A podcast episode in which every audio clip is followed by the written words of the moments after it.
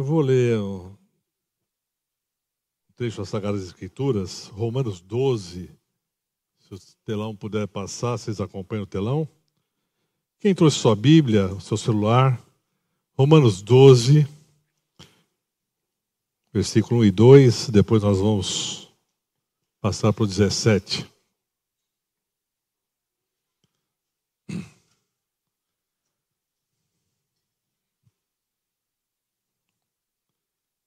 Rogo-vos, pois, irmãos, pelas misericórdias de Deus, que apresentais o vosso coração por sacrifício vivo, santo e agradável a Deus, que é o vosso culto racional. E não vos conformeis com este século, mas transformai-vos pela renovação da vossa mente, para que experimenteis qual seja a boa, agradável e perfeita vontade de Deus versículo 17. Não torneis a ninguém mal por mal. Esforçai-vos por fazer o bem perante todos os homens. Se possível, quando depender de vós, tende paz com todos os homens. Não vos vingueis a vós mesmo, amados, mas dai lugar à ira, porque está escrito: A mim me pertence a vingança. Eu é que retribuirei, diz o Senhor. Pelo contrário, se o teu inimigo tiver fome, dá-lhe de comer. Se tiver sede, dá-lhe de beber. Porque fazendo isto, amontoarás brasas vivas sobre a sua cabeça. Não te deixes vencer do mal, mas vence o mal com o bem. Pai, nós estamos na tua presença, lendo as Sagradas Escrituras. Que o Senhor, através do teu Espírito Santo, nos traga uma revelação das tuas promessas, daquilo que está no seu coração, porque estamos aqui para fazer isso, cumprir a tua vontade. Estamos aqui para sermos servos teus, obedientes e seguir os seus princípios. Então, traga sobre nós hoje essa revelação. Fale conosco, unja os nossos corações com o Espírito Santo e que nosso, nossa mente esteja aberta para o entendimento das Escrituras. Usa-me, Senhor, na minha pequenez, na minha simplicidade, mas que seja o teu Espírito falando através disso. Em nome de Jesus Cristo. Amém. Hoje, dia 24, hoje à noite, nós vamos ficar passando no dia aos zero horas, zero e um, comemoramos o Natal. E Natal é uma coisa que a gente espera com alegria. Eu fiquei recordando sobre o Natal, nosso tempo de pequeno, quando eu era criança. A minha família era um Natal bem peculiar. Era uma casa muito cheia, né? E a gente aguardava o Papai Noel chegando, tinha uma árvore grande, a gente aguardava o Papai Noel. A gente acreditava em Papai Noel, né? Tinha um tio que levava a gente assim para um canto, na frente do quintal, enquanto Papai Noel não vinha nos fundos, escondido. E a gente cantava cantigas de Natal, esperava. E não era nem pelo presente, mas era o clima natalino. Era interessante que a gente se preparava e pra, naquele tempo você ficar acordado até meia-noite era uma coisa que para a gente, ainda mais criança, fala, nossa, meia-noite, até lá, vamos dormir um pouco à tarde para aguentar.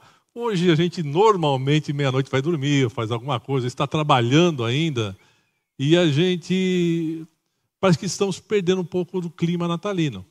Mas o Natal naquela época, que eu me lembro muito bem, o mais importante do Natal era a reunião de família. Era porque a família vinha e se encontrava todo mundo no mesmo lugar. E já dizia uma pessoa que não tem nada mais lindo que uma família unida. Mas também não tem uma coisa pior que a família reunida. E hoje nós vemos isso nas casas. Família unida é muito bom, mas hora que se reúne, né, a gente começa a ver até muito posts, né, que é uma confusão, uma briga, e um começa a beber e briga com o outro, aí acaba o Natal brigado. Ou tem famílias que não, não se veem porque são brigadas uma com outra, não toleram um parente, não toleram um amigo, não toleram às vezes o próprio irmão. Então, essa família, quando se reúne, ela não está dentro desse espírito que a gente fala natalino. que a comemoração, né, simbolicamente, como o pastor Ricardo falou domingo passado, do nascimento de Cristo. Vamos discutir teologicamente a data correta, mas o simbolismo é disso. E, na verdade, o que nós estamos vendo hoje em dia realmente é isso: famílias cada vez mais desunidas. O Natal não sendo mais um símbolo de uma união familiar.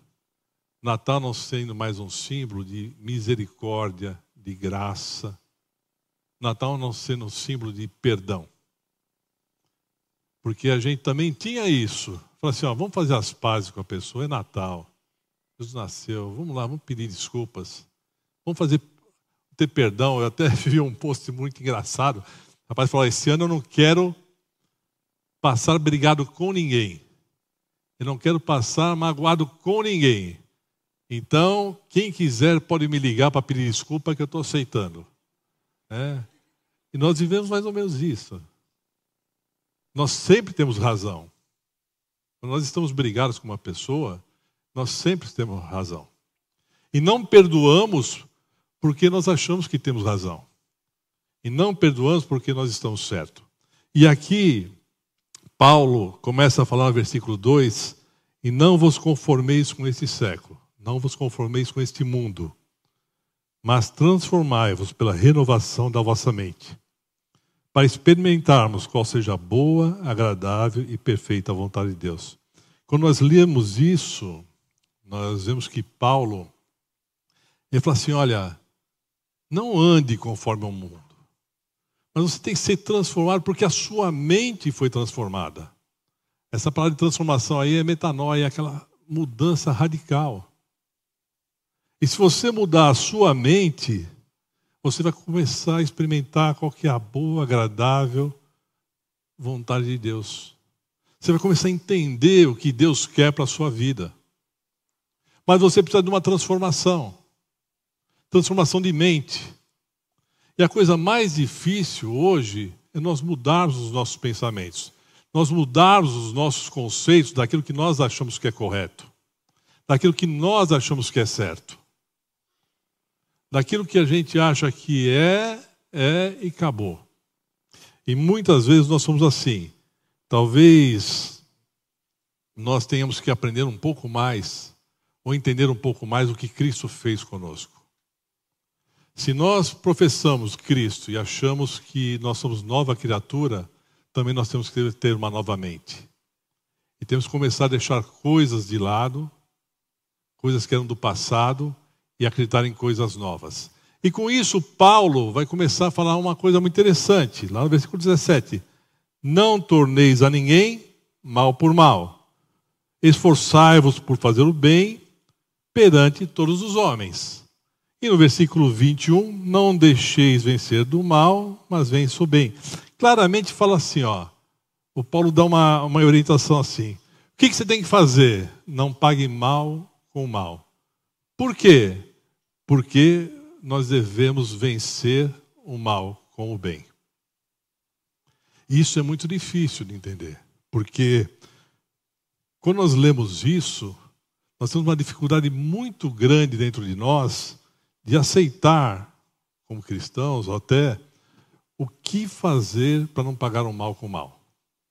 O que fazer para ter paz com todos.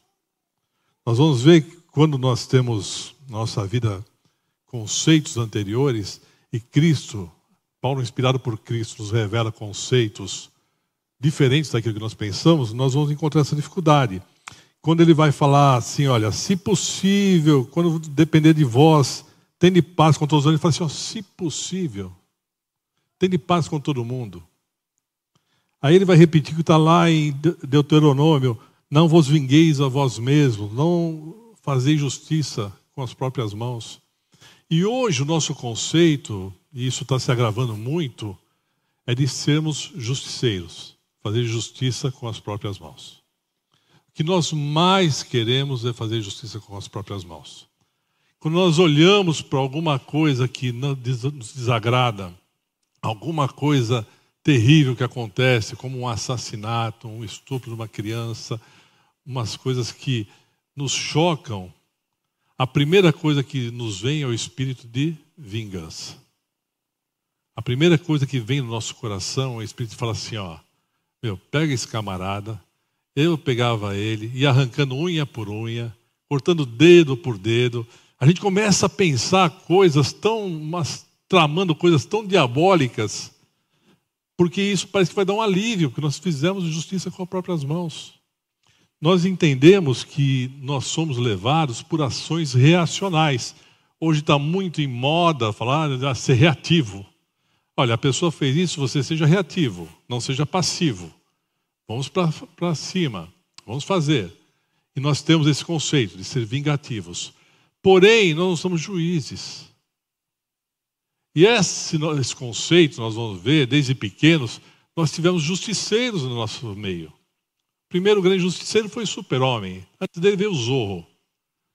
Né? Zorro, super-homem, o Batman é de 1929, 1930.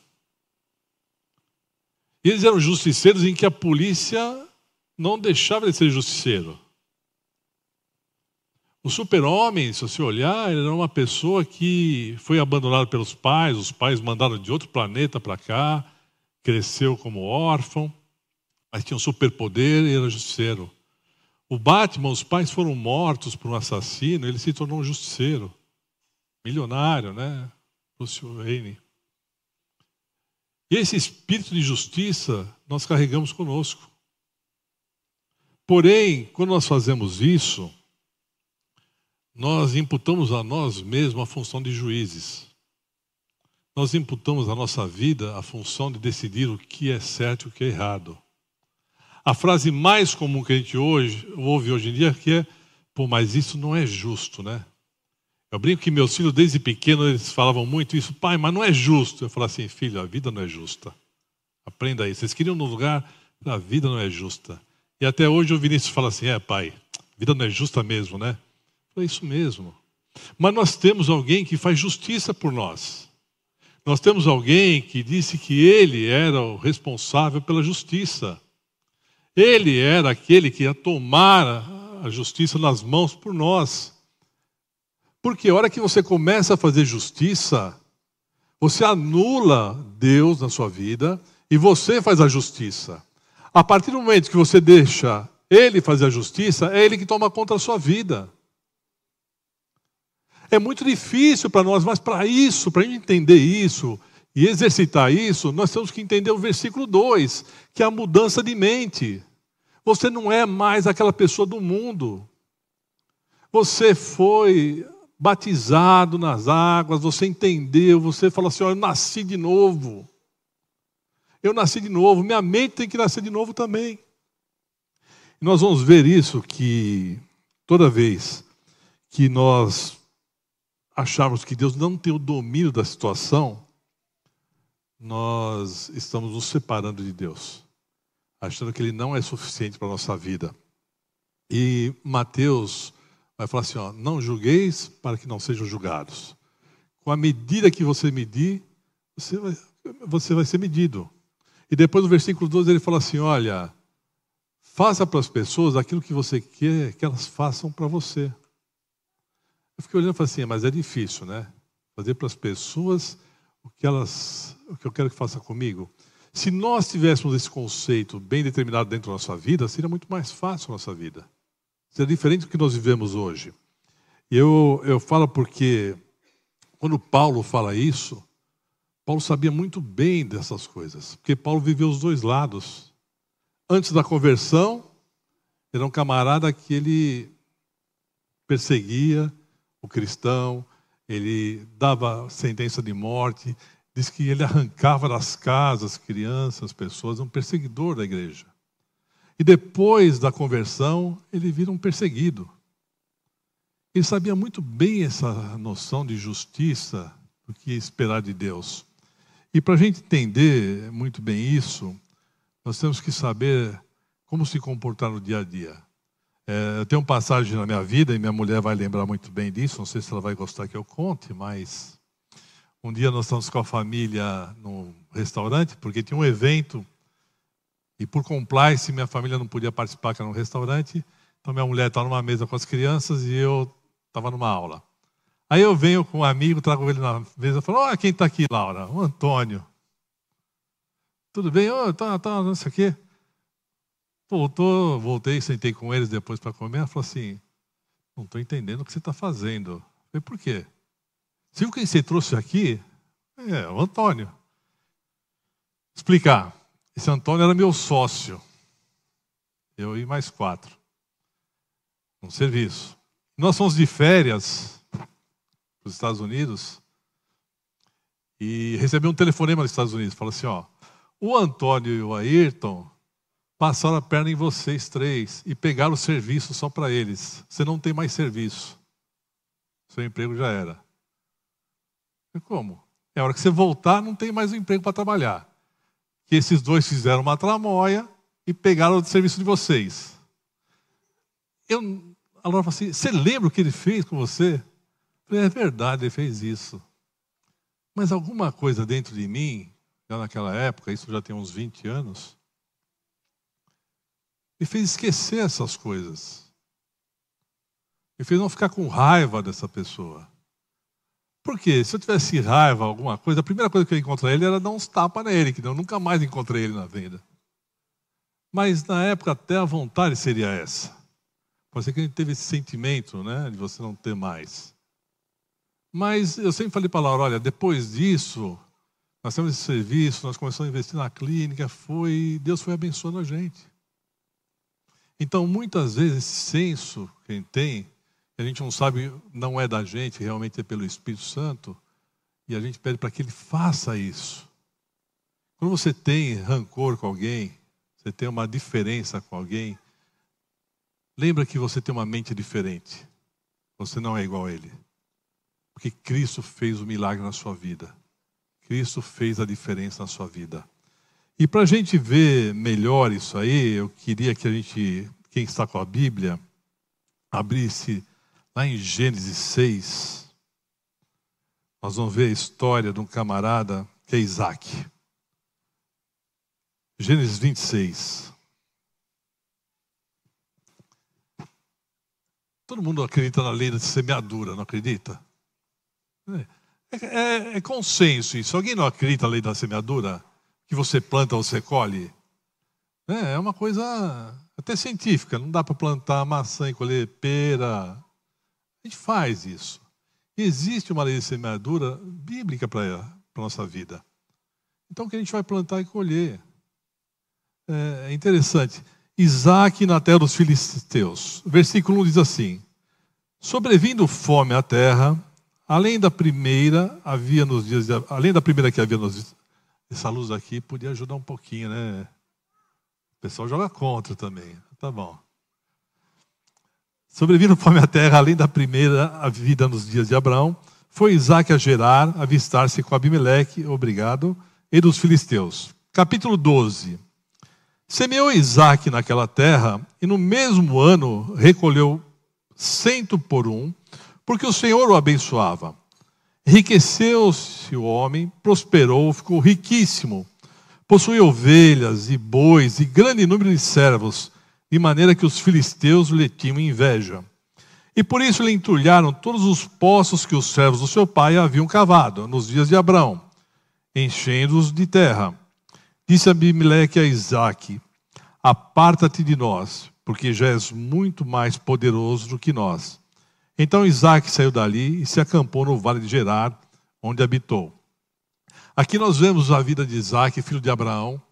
Ele chega na terra dos filisteus, em Gerar, e começa a se estabelecer. E diz que era uma época de muita fome. Existia uma ali na região. Gerar era perto do Egito, era uma divisa com o Egito. E ele chega ali e se instala ali. Abimeleque deixa ele se instalar, ele começa a prosperar. A Bíblia fala que ele prospera 100 para 1. Enquanto as pessoas plantavam um feijão, ele ganhava 100. Enquanto tinha uma ovelha, ele ganhava 100. E ele ficou muito rico. Até que Abimeleque, o rei, foi visitá-lo. Falou: não está dando certo. Aqui não está dando. Você está ganhando muito, está ficando rico, está ficando poderoso é bom você ir para outro lado, que aqui eu não quero mais você. Falou, não, mas eu estou aqui, não tem problema nenhum. Ele falou, não, não, Deus está te abençoando muito aqui, pode ir embora. E ele falou, olha, o que, que eu vou fazer? E ele foi para uma terra um pouco mais distante, na planície de Gerar. Era uma terra que não era muito produtiva. E ele começou a desentulhar os poços que Abraão havia feito e eles haviam entulhado. E ele começa a brigar. E é interessante que fala aqui na Bíblia que esses filisteus tinham inveja dele. E a inveja é uma coisa que, que ela às vezes nos persegue. Né? O que é inveja? É quando você fica triste de não ter o mesmo sucesso do outro, é quando você fica desanimado porque o outro prospera e você não. É quando você olha para a vida do outro e fala assim, mas esse cara está prosperando, mas ele não tem capacidade para isso, né? Por que, que ele prospera ou não? Ele não é tão inteligente assim. Como que ele pode prosperar? E isso era inveja. E muitas vezes, na nossa vida, nós vamos pegar pessoas que vão ter inveja de nós. Vai ter inveja de vocês, vai ter um ciúmes de você. Ele vai querer ter o que você tem a qualquer custo. Isso vai fazer mal para a nossa vida. A ponto de aqui Isaac ter que sair do lugar que ele estava e para outro lugar menos próspero. Ir para um lugar onde a terra não era boa. E depois a Bíblia vai falar no versículo 23 que dali ele sobe para Berseba. No versículo 26, fala assim: ó, De Gerar foram ter com ele Abimeleque, seu amigo, Alzate, e Ficol, comandante do seu exército. Disse-lhes Isaac: Por que viestes a mim, pois me odiais e me expulsastes do vosso meio? Eles responderam: Vimos claramente que o Senhor é contigo. Então dissemos: Haja agora juramento entre nós e ti, e façamos aliança contigo. Interessante, né?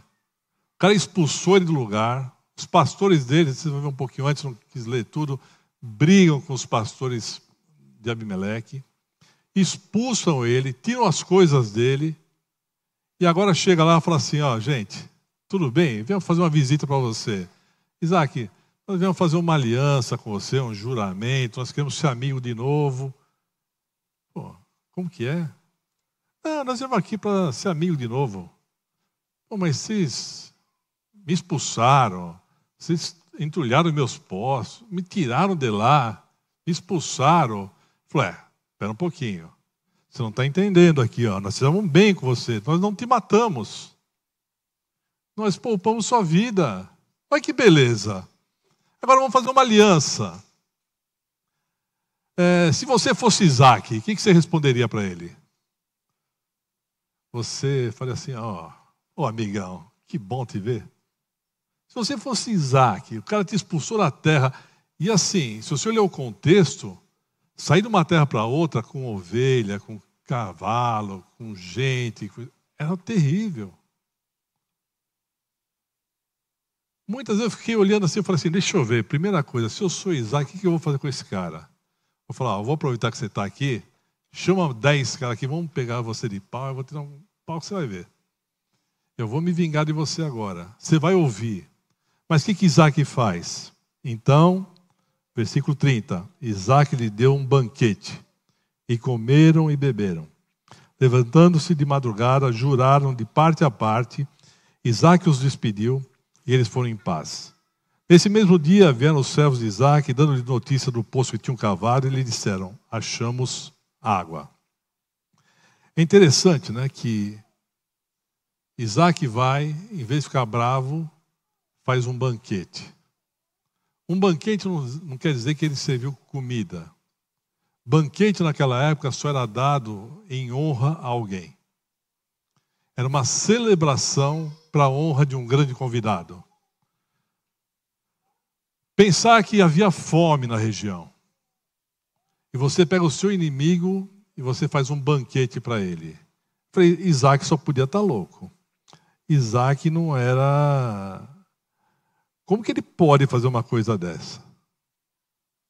Como Isaac pode pegar aquele camarada que perturbou tanto a vida dele, Vem na cara de pau, querer fazer um acordo com ele, uma aliança com ele de novo. É o mesmo cara que te deve dinheiro, que não te pagou. Eu assim, gente, pô, eu sei que eu não te paguei e tal. Eu só dei uma sumida de 10 anos, mas eu estou aqui de novo. Escuta, me empresta mais um pouquinho de dinheiro. Você olha para o cara e fala, como que é? Você sumiu 10 anos, me pagou. É, mas eu quero um pouquinho mais de dinheiro emprestado aí, que agora eu estou numa outra situação. Isaac vai e serve um banquete. Ele honra essas pessoas, ele mostra dignidade. Ele mostra que ele entendeu o que é servir um Deus vivo. Ele mostra o que é confiar no Deus. Isso que ele faz não traz um prejuízo para a vida dele.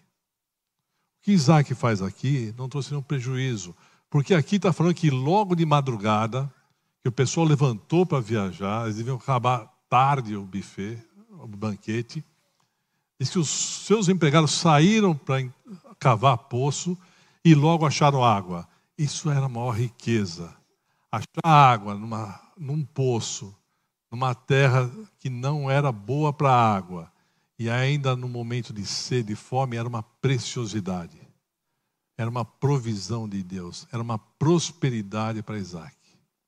Então, quando a gente faz ou tem atitudes igual teve Isaac, com certeza Deus vai te abençoar. Com certeza Deus te prospera. Com certeza Deus está ali no domínio da sua vida e tomando conta da sua vida. Ele sabe a sua necessidade, ele sabe o quanto você é fiel com ele. Porque toda vez que nós olhamos aqui e obedecemos os princípios de Deus na nossa vida, nós estamos refletindo Deus na nossa vida. Toda vez que nós mostramos para as pessoas quem nós somos realmente, com os nossos princípios de dignidade, princípios cristãos, nós refletimos Deus. O problema das pessoas que fazem mal para nós não é o que elas fazem, porque quem faz mal reflete quem ele é. Agora, como você responde, vai refletir quem você é também. Quando você paga na mesma moeda, você está refletindo quem você é.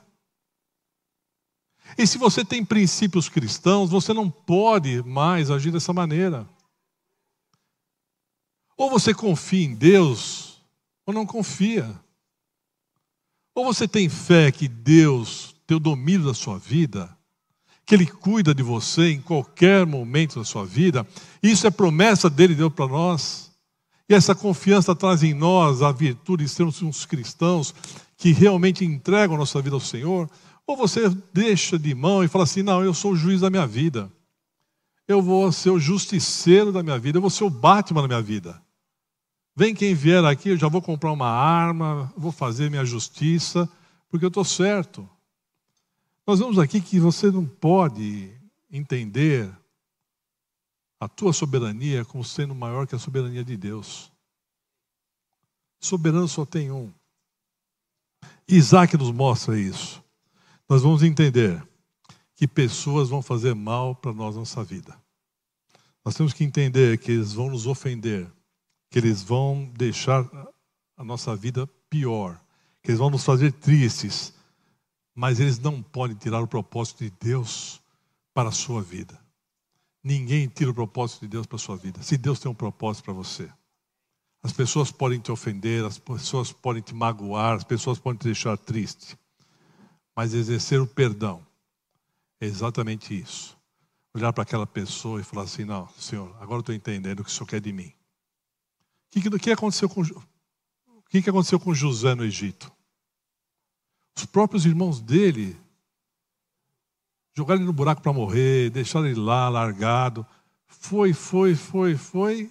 Eles fizeram exatamente o que precisava ser feito para colocar ele numa posição de destaque no Egito. E é interessante que quando os filhos, os irmãos chegam lá, é, se a gente fosse escrever a história, se eu fosse escrever a história, quando você lê a história de José do Egito, fala assim: nossa, agora sim, ele está no poder, é o vice do Egito, manda e desmanda. Olha que ele chegar os irmãos e falar: vem cá, senta aqui. Ah, sabe quem sou eu? Lembra de mim, seu irmão mais novo, José? O Zezinho? Vocês me bateram, jogaram lá para morrer. Eu não sei como nós escreveríamos o final dessa história. Eu não sei como nós escreveríamos. Talvez fosse totalmente diferente do que Deus escreveu, do que Deus tinha preparado. Porque se você falar em teoria de conspiração, Deus é o melhor camarada para isso. Ele conspira na sua vida da melhor maneira. Ele é o único que tem domínio para conspirar na sua vida, para as pessoas chegarem, te prejudicar e depois você vai lá e se dá bem. As pessoas são usadas, não que o irmão, os irmãos de Jacó, fossem usados por Deus, porque depois lá no capítulo 50, no final de Gênesis, diz que os irmãos, quando morrem Jacó, é, quando morre Abraão, chegam lá e falam assim: Olha, o que, que agora vai acontecer conosco? Ele vai nos matar, porque morreu o pai. O pai morreu. Jacó, o pai morreu, o que ele vai fazer com a gente? Ele vai nos matar. E ele fala assim: Ó, não, pode ficar tranquilo, eu sei exatamente o que eu fiz. O mal que vocês intentaram contra mim, Deus trouxe provisão. Deus transformou. Quando a pessoa intentar mal contra a sua vida, Deus vai pegar e vai transformar isso em bênção para a sua vida. Naquele momento você não vai entender. Naquele momento você não vai querer perdoar. Mas Deus fala que a chuva cai sobre o justo e sobre o injusto. Fala, Senhor, como que pode cair a mesma chuva sobre o justo e o injusto? Porque Deus fala que Ele ama a todos. Deus não ama mais alguém do que o outro. Deus não ama mais o pastor do que a ovelha. Deus não ama mais um rei do que o servo. Se ele fala que ele ama tanto o seu inimigo com você, como você pode tentar mal com o seu inimigo? Como você pode não ter relação com essa pessoa? Aqueles irmãos de José, o que aconteceu com eles? Alguém lembra? Nós tivemos depois as tribos de Judá. Eles foram os chefes, os príncipes das tribos de Judá. Israel, quando dividiu as tribos, o sul ficou com Judá e Benjamim, o resto eles ficaram com tudo. Deus usou os irmãos deles como chefes das tribos. Se José tivesse matado eles, na mesma, pago na mesma moeda, o propósito de Deus como seria? Quando nós tratamos as pessoas é, de uma forma diferente, como nós achamos que elas nos devem por nos fazer mal, quando nós achamos que elas são pessoas que não merecem o nosso perdão, nós estamos fazendo a vez de Deus. E você não tem essa autoridade, você não tem esse poder para isso. Você não é, você não foi é, chamado para isso. É interessante que nós precisamos confiar que a nossa vida está na mão de Deus, que Ele cuida da gente. Amém? Amém. É, quando você tem momentos de altos e baixos, a gente falou de inveja, né? Mas às vezes a gente tem uma invejinha santa na, na nossa vida, né? Tem momentos de altos e baixos. Mas ele fala assim, ó, nos momentos de altos, se eu puser a minha cama lá no alto, se eu estiver lá no alto, Deus também está. Se eu estiver lá no, nas profundezas do abismo, no Salmo 39, o Senhor também está lá. Ele fala assim, como que eu posso fugir de Deus? Como posso me ausentar do Espírito Santo? Deus está em todo lugar. Mas nós temos os nossos momentozinhos de, de descuido. Mas o Senhor vai nos ensinar que nós temos que ter um propósito para a nossa vida. Né?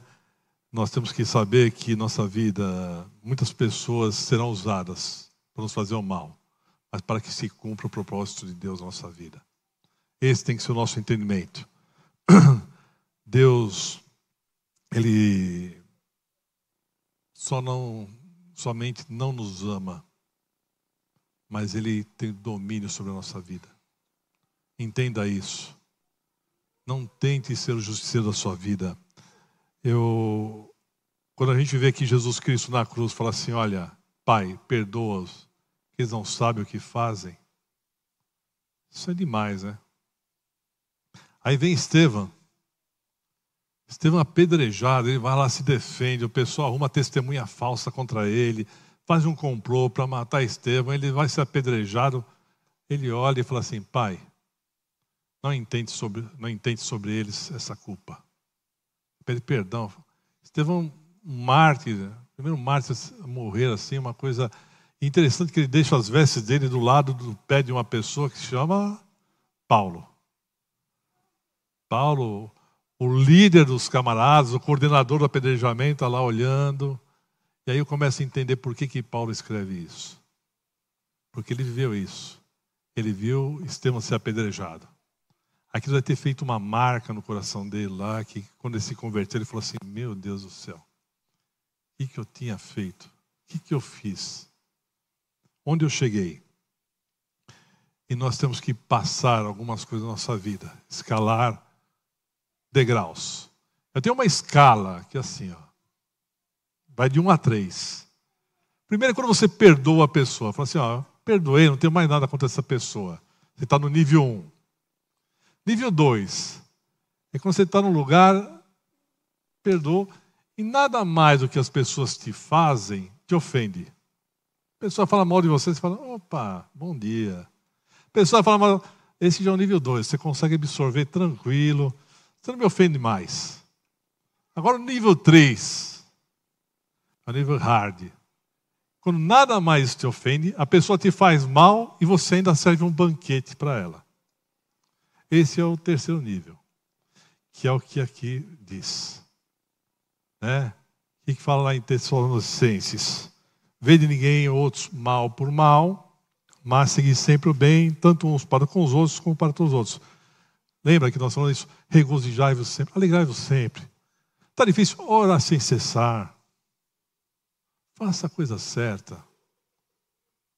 Nós precisamos treinar isso no nosso coração, nós precisamos treinar isso na nossa mente.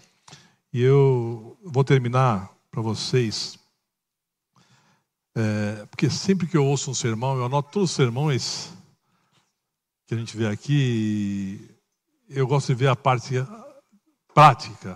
O que, que eu vou aplicar nesse sermão no dia a dia? E quando eu estava preparando esse sermão, eu falei assim: nossa, mas um, é uma palavra que Deus deu muito, não sei, perdão, fala dessas coisas, né? É meio lógico. E eu vou contar a história de uma paciente minha que na quarta, quinta-feira passou comigo. Eu vou chamar ela de Dona Maria, que não é o nome dela, por ética. E eu chamei ela uma senhora de 87 anos. Preta, uma senhora crente, boazinha. Dona Maria, tudo bem? Tudo bem. O que você está sentindo, Dona Maria? Ah, não estou sentindo nada, doutor. Eu vim aqui conversar com o senhor. Tá bom, conversar comigo. Uma pasta. Eu falei, ah, que o senhor é estudado. Eu queria uma opinião do senhor. Eu falei, pois não. Ela falou, não, é que eu estou procurando um lugar para passar a noite. Eu estou na rua. Mas por que o senhor está na rua, Dona Maria? O senhor não está morando com seu filho? É, então. Meu filho e minha nora me puseram para fora de casa e eu não tenho onde dormir hoje. Falei, mas como puseram a senhora para fora de casa? Mandaram embora, doutor. Eu discuti com a minha nora, discuti com o meu filho. Eu sou ex-enfermeira, mas não sou burra, doutor. Eu estou bem. A minha aposentadoria parou de vir, no começo do ano. Meu filho é advogado, um bom advogado. E eu pedi para ele resolver isso para mim. Eu assinei os papéis, tudo. E não sai. Ele falou que não saía essa aposentadoria, não saía a aposentadoria. E eu fui lá no sindicato, não tinha nada que fazer. Fui no sindicato da enfermagem para ver, tem advogado lá, nunca usei. E o advogado olhou e falou: Olha, eu tenho uma notícia para dar para a senhora. Desde julho já saiu sua aposentadoria. Seu filho está recebendo. Falou: Como? É, ele está recebendo sua aposentadoria. A moça lá o papel para mim, R$ 1.632. Falou aqui, doutor, ele tá, meu filho está recebendo e fala que não sai. Ele me deu os papéis para assinar, era de uma conta lá não sei aonde, na pedreira. Aí eu fui confrontá-lo lá e eles falam que eu tenho três dias para sair de casa, que eles não querem mais eu na casa dele. E eu não tenho onde ficar. Eu vou na casa de uma colega, ver se ela me acolhe aí e tal. Falei, mas é uma coisa. Como que ele pode fazer isso? É, doutor, filho é advogado, Aí, doutor, me deram esse papel aqui. Ela tirou outra folha e falou assim: Ministério Público, Defensoria do Idoso. Aí o sindicato fala assim: não, só vai nesse lugar com um advogado, que isso aí contra idoso não pode fazer, eles vão ser presos. É contra a lei. Ela falou: o que, que o senhor acha, doutor? E eu estava lendo essa palavra. Eu falei: ah, a senhora vai na igreja, né? Vai. O que, que a senhora acha? Ela falou: doutor, posso falar? Eu nunca vou fazer isso com meu filho. Ele é meu único filho. Eu não vou estragar a vida dele. Se eu for lá, ele vai ser preso, vai sujar o nome dele. Eu vou procurar um outro lugar para mim. Deixa ele e a mulher dele lá. Aí eu olhei para ele, para ela e falei assim: olha, lá em Romanos 12 fala: não pagai o mal com o mal. Não retorne o mal com o mal. Antes, vença o mal com o bem. Antes, vença. É duro. É duro falar isso. Minha vontade é falar assim: ó, vai na defesa. Eu vou levar a senhora lá para prender esse canalha, esse sem vergonha. 87 anos. Aí a gente começa a ver que Deus vai falando com a gente por algum motivo. Deus fala com vocês hoje por algum motivo. Alguém que fez mal para você, alguém que te ofendeu, que feriu o seu coração, que trouxe sentimento ruim, que você não quer nem mais ver, você quer ver passar e falar assim, ó, quero ver essa pessoa morta, mas não quero, eu ia falar outra coisa, mas não quero ver ninguém à frente. E às vezes Deus está falando para você: não pague o mal com o mal. Vença o mal com o bem. Faça o bem, vale a pena, porque os propósitos que eu tenho para a sua vida, ninguém vai tirar. Aquilo que eu tenho determinado para a sua vida, não é uma pessoa que fez o mal que vai começar a tirar você dos meus propósitos. Porque se você tiver confiança, tiver fé, entender que eu sou o Deus da sua vida, todo mais se fará. É assim que o Senhor faz. O Senhor nos leva a esse pensamento de Paulo: não pagar o mal com o mal. É difícil, mas faz parte da santificação. E nós temos que espelhar o caráter de Cristo na nossa vida perante as pessoas. Eu vou orar por você.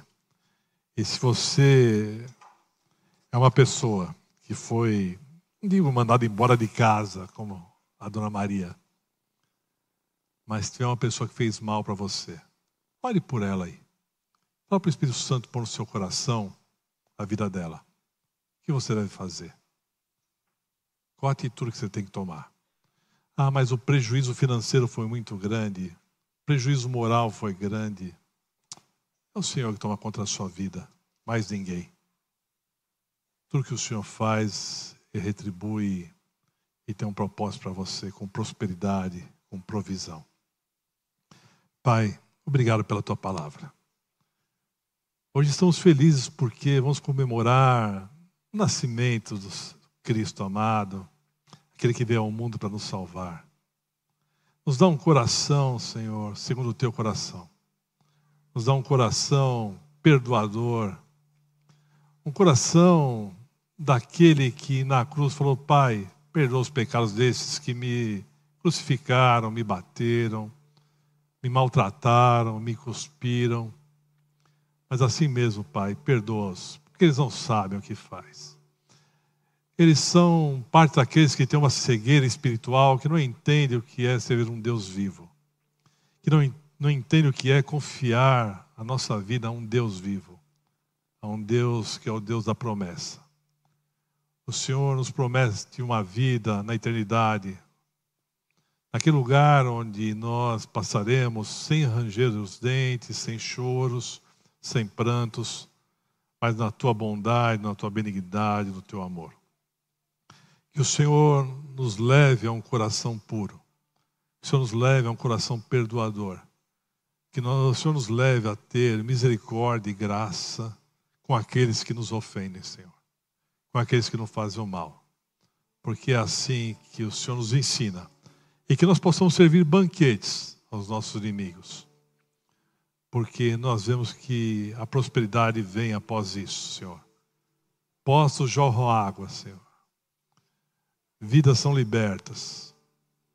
A vida contigo é uma vida imensamente agradável. Por isso que nós estamos aqui. Obrigado mais uma vez pela tua presença em nosso meio. Em nome de Cristo Jesus agradecemos. Amém.